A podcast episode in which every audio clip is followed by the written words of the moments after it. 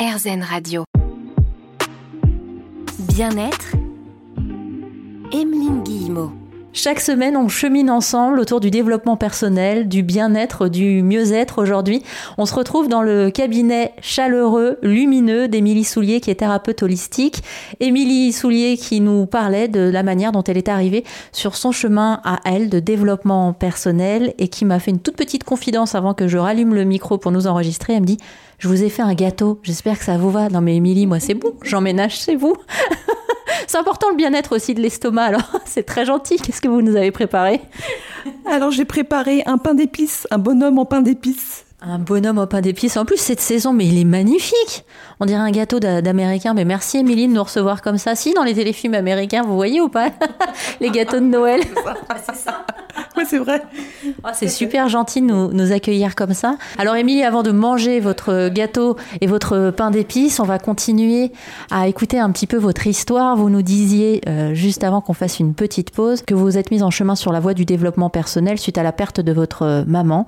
À l'époque, au moment de son décès, vous lui chuchotez à l'oreille, maman, on va rester en contact. Alors vous saviez pas comment vous alliez faire exactement, vous ne saviez pas précisément, euh, vous n'aviez pas les croyances que vous avez ensuite euh, d'une vie potentielle après la vie, et pourtant, un jour, vous vous mettez à écrire. Exactement. Alors évidemment, ça n'a pas été du jour au lendemain euh, des pages et des pages. C'est un travail vraiment d'endurance, hein. c'est-à-dire que peut-être pas tous les jours, mais au bout de six mois du décès de ma maman, j'ai commencé à vouloir lui écrire. Donc vraiment, je me concentrais dans, dans cet état d'esprit de me dire que je pourrais peut-être lui parler. Donc j'avais sa photo à côté de moi. Je me concentrais, je me mettais une musique vraiment qui me touchait dans le cœur, qui me mettait dans un état vraiment d'amour. Je prends un stylo, une feuille et je commence à écrire. Au début, c'est pas des c'est pas grand chose c'est euh, des dessins c'est des petites euh, des petites vagues des vaguelettes euh, voilà avec des, des vraiment des, pas grand chose en fait alors je, lève la main parce que du coup, c'est-à-dire que vous écrivez, vous laissez comme si c'est votre main qui écrit toute seule. Ça s'appelle, je crois, l'écriture intuitive. Non, l'écriture automatique. Ouais, ouais. C'est de l'écriture automatique. Bah, je l'ai su après, évidemment. Je savais pas du tout comment ça s'appelait tout ça. Donc en fait, évidemment, je ne guide pas du tout le stylo. Donc je, je, pose le stylo sur la feuille et j'attends qu'il se passe quelque chose en fait. Alors peut-être qu'il il aurait pu rien se passer, mais en effet, il se passe quelque chose. Donc je sens une force qui me pousse la main, qui me pousse à écrire en fait. Donc au début, je regarde ce que c'est, je vois pas grand-chose, et à un moment donné, je commence à voir des mots. Des mots qui parlent à mon père par exemple. Les mots qu'employait ma mère pour parler de mon père.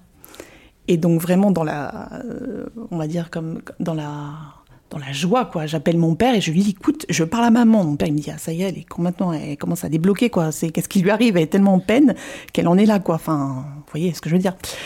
Et du coup je lui dis mais si si viens viens viens. Mon père qui habite à pas loin d'ici, à 10 minutes de là, il prend sa voiture, il arrive ici et il me regarde quoi faire. Il me dit mais qu'est-ce qui t'arrive? Qu'est-ce qui se passe? Et tout.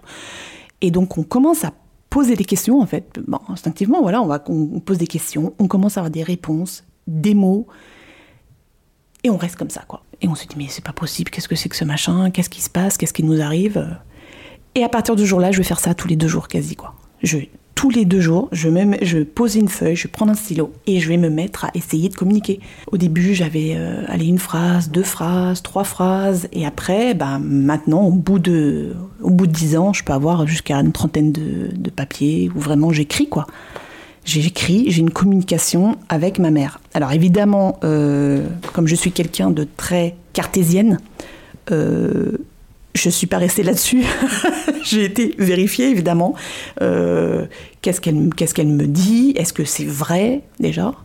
Euh, J'ai été euh, voir justement un médium très réputé, le, plus grand médium que je tairai, je le nom, là, c'est pas, le, pas le sujet, mais j'ai été le voir pour justement voir si c'était pas non plus, voilà, c'était pas n'importe quoi, enfin, que ça, ça existait bien, qu'il y avait quelque chose, que j'avais pas une pathologie aussi, hein, parce que j'aurais pu aussi débloquer. Donc, non, j'allais très très bien, et oui, il se passait quelque chose de complètement dingue.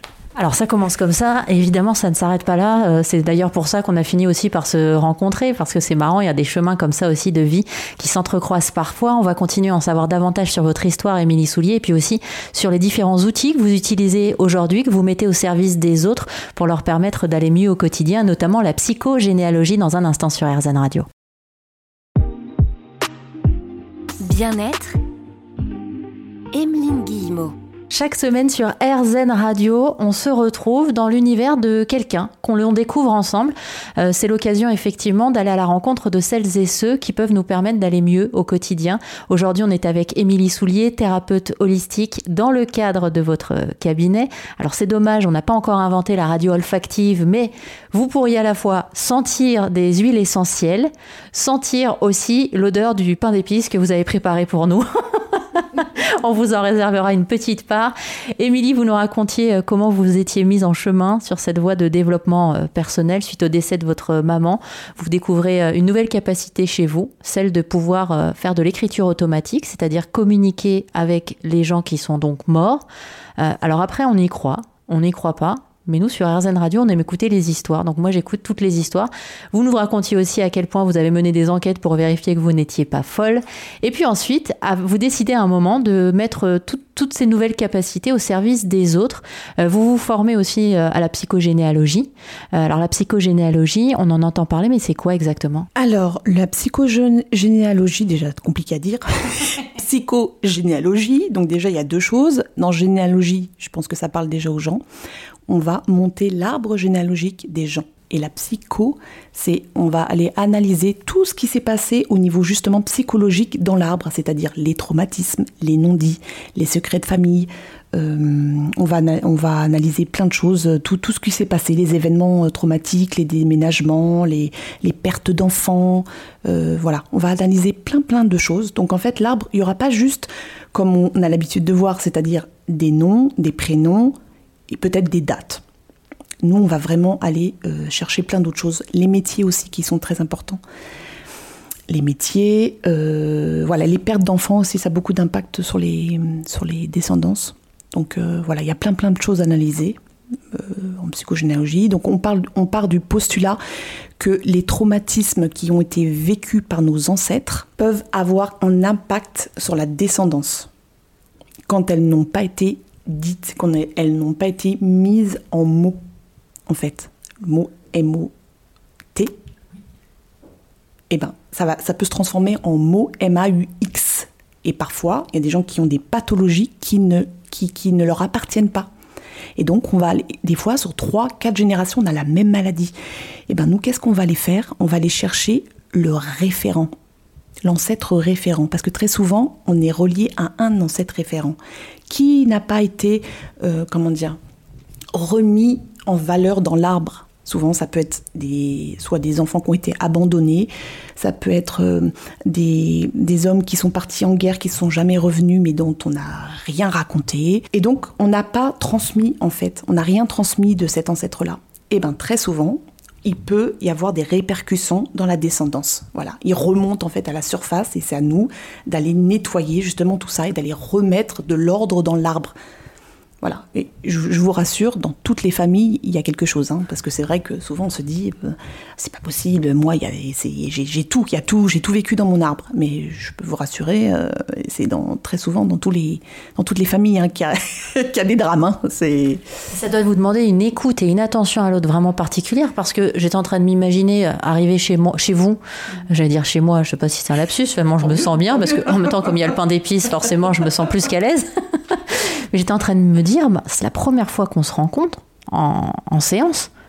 Mais enfin, comment faire pour pas partir dans tous les sens? Parce qu'il a raconté l'histoire de sa vie, puis après, ça veut dire parler aussi de l'histoire de toute sa famille, quoi. Dont parfois des, des, des, gens qu'on ignore, en fait, si on remonte aux arrière-grands-parents, arrière-arrière-grands-parents. Alors, évidemment, ce n'est pas du voyeurisme, parce que très souvent, on a envie de voir, aller voir qu'est-ce qui s'est passé, qu'est-ce qu'elle a fait ma grand-mère, qu'est-ce qu'il a fait mon arrière-grand-père, là, là. C'est pas du tout euh, l'idée de, de, de, la psychogénéalogie. On, on, vient toujours avec quelque chose qui nous empêche d'avancer dans la vie. Je vais analyser les prénoms, parce que le prénom, c'est notre mission de vie. Le prénom a, a, a, vraiment une signification très importante. Donc je, je vais commencer par leur lire déjà la signification de leur prénom. Et souvent, on ne voit pas en fait. Déjà, on entend le prénom, ça sonne souvent, on entend quelque chose, mais les gens eux-mêmes, quand ils ont ce prénom-là, ils ne l'entendent pas. Donc des fois, de l'extérieur, c'est aussi bien d'entendre ce que veut dire notre prénom. Parce que quand on nous, a, on nous appelle tout le temps, par exemple, moi je m'appelle Émilie, Émilie, Émilie, Émilie, on appelle, c'est pas par hasard. Qu'est-ce qu'on entend dans ce prénom-là? On entend des choses. Voilà, enfin le prénom, c'est vraiment, euh, c'est, euh, je pourrais faire une émission dessus. Hein, Alors justement, envoyez-nous vos prénoms, puisque Émilie vous lance le challenge. via la page, euh, le formulaire contact disponible sur rzn.fr. Et on continue à parler psychogénéalogie avec vous, Émilie Soulier, dans un instant sur RZN Radio. Bien-être, Emeline Guillemot. Avez-vous déjà entendu parler de la psychogénéalogie? C'est notamment l'un des thèmes de l'émission Bien-être cette semaine sur RZN Radio. Aujourd'hui, on est chez Émilie Soulier. Vous êtes thérapeute holistique. Vous vous servez de plein d'outils différents en fonction des gens que vous recevez, notamment la psychogénéalogie. Vous étiez en train de nous expliquer euh, que grosso modo, on est, nous, des êtres à part entière sur cette terre, mais que potentiellement, parfois, on a certains conditionnements, certaines façons d'être qui sont liées à notre passé, à nos lignées. Et vous parliez aussi des prénom, c'est-à-dire que vous vous servez aussi du prénom de la personne qui vient vous consulter euh, pour l'aider, et parfois lui délivrer aussi un message. Alors, euh, on va peut-être parler de mon prénom. Donc moi, par exemple, je m'appelle Émilie. Donc qu'est-ce qu'on hmm, qu'est-ce qu'on entend quand on entend Émilie? Déjà, on entend aime, donc le verbe aimer. On me demande en mission de vie d'aimer. Donc euh, quand même, c'est c'est pas, évident, on imagine. Mais qu'est-ce que ça veut dire? Alors oui, je, je, dois être dans l'amour, aider, aimer, etc. Mais ça veut dire aussi que peut-être que dans mon arbre, il n'y a pas eu justement ça qui a coulé. Peut-être qu'il n'y a pas eu d'amour dans mon arbre généalogique. Voilà, exactement. Donc peut-être qu'il n'y a pas eu justement cet amour-là et qu'on me redemande de, de, de réintégrer l'amour dans, dans l'arbre généalogique, justement. Ensuite, on entend lit. Donc le verbe lié. Donc on me demande de relier, de recréer un contact. Peut-être qu'il y a eu justement des séparations dans la famille, peut-être qu'il y a eu des gens qui sont partis, qu'il y a eu des, séparations. Donc pourquoi on me demande de recréer le lien? Voilà, on me demande de recréer le lien. En fait, il faut absolument, dans le prénom, c'est pas juste de dire euh, qu'est-ce que veut dire ce prénom Il faut donner un sens derrière. Est-ce que ça parle à la personne? Est-ce que quand je lui dis ça, oui, en effet, je me rends compte qu'il y a ça? C'est ça qui est important aussi. C'est, c'est, pas à moi de faire une analyse comme ça euh, qui, ne sert à rien. Il faut, il faut toujours que ce soit vraiment en adéquation, en miroir avec ce que la personne euh, ressent en elle de son prénom. Voilà. Euh, ensuite, on peut aussi changer les lettres. On peut changer les lettres. Par exemple, je peux donner le prénom Jean, qui est très connu en psychogénéalogie. Jean, si on mélange, donc on fait un anagramme du prénom, ça, donne ange pourquoi parle d'un ange d'un coup Eh bien, très souvent, ça parle d'un enfant au-dessus qui a été mort-né ou qui est mort jeune ou fausse couche. très souvent, c'est comme ça que ça se passe. Donc, comment on va aller faire le lien? Parce que souvent, on ne le sait pas. On peut aller regarder déjà, on va aller chercher dans les archives, on va aller faire un travail. Et souvent, il suffit juste d'aller parler à sa mère, à sa grand-mère, à la tante, parce que souvent les tatas, les tontons connaissent plus de choses que les parents et ont plus de facilité à expliquer. Eh ben, on va aller leur demander, et comme par hasard, mais oui, je te l'ai pas dit, en fait, j'avais perdu un enfant avant toi. En fait, il suffit de demander. Des fois, on le sait pas, mais on n'a jamais demandé non plus. Quand on demande, Parfois, on a les réponses, tout simplement. Et ça remet tout de suite de l'ordre.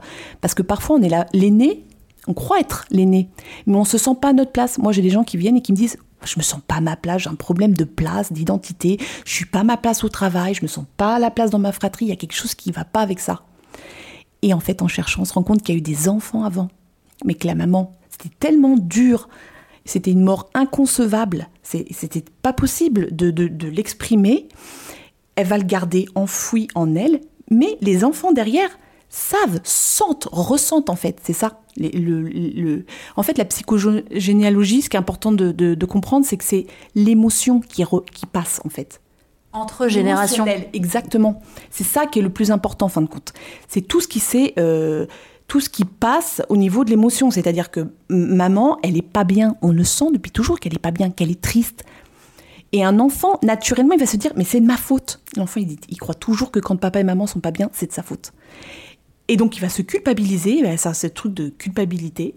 Et adulte, quand il vient me voir, il se dit mais il y a quelque chose qui, qui va pas, quoi. J'ai toujours senti que ma mère n'allait pas.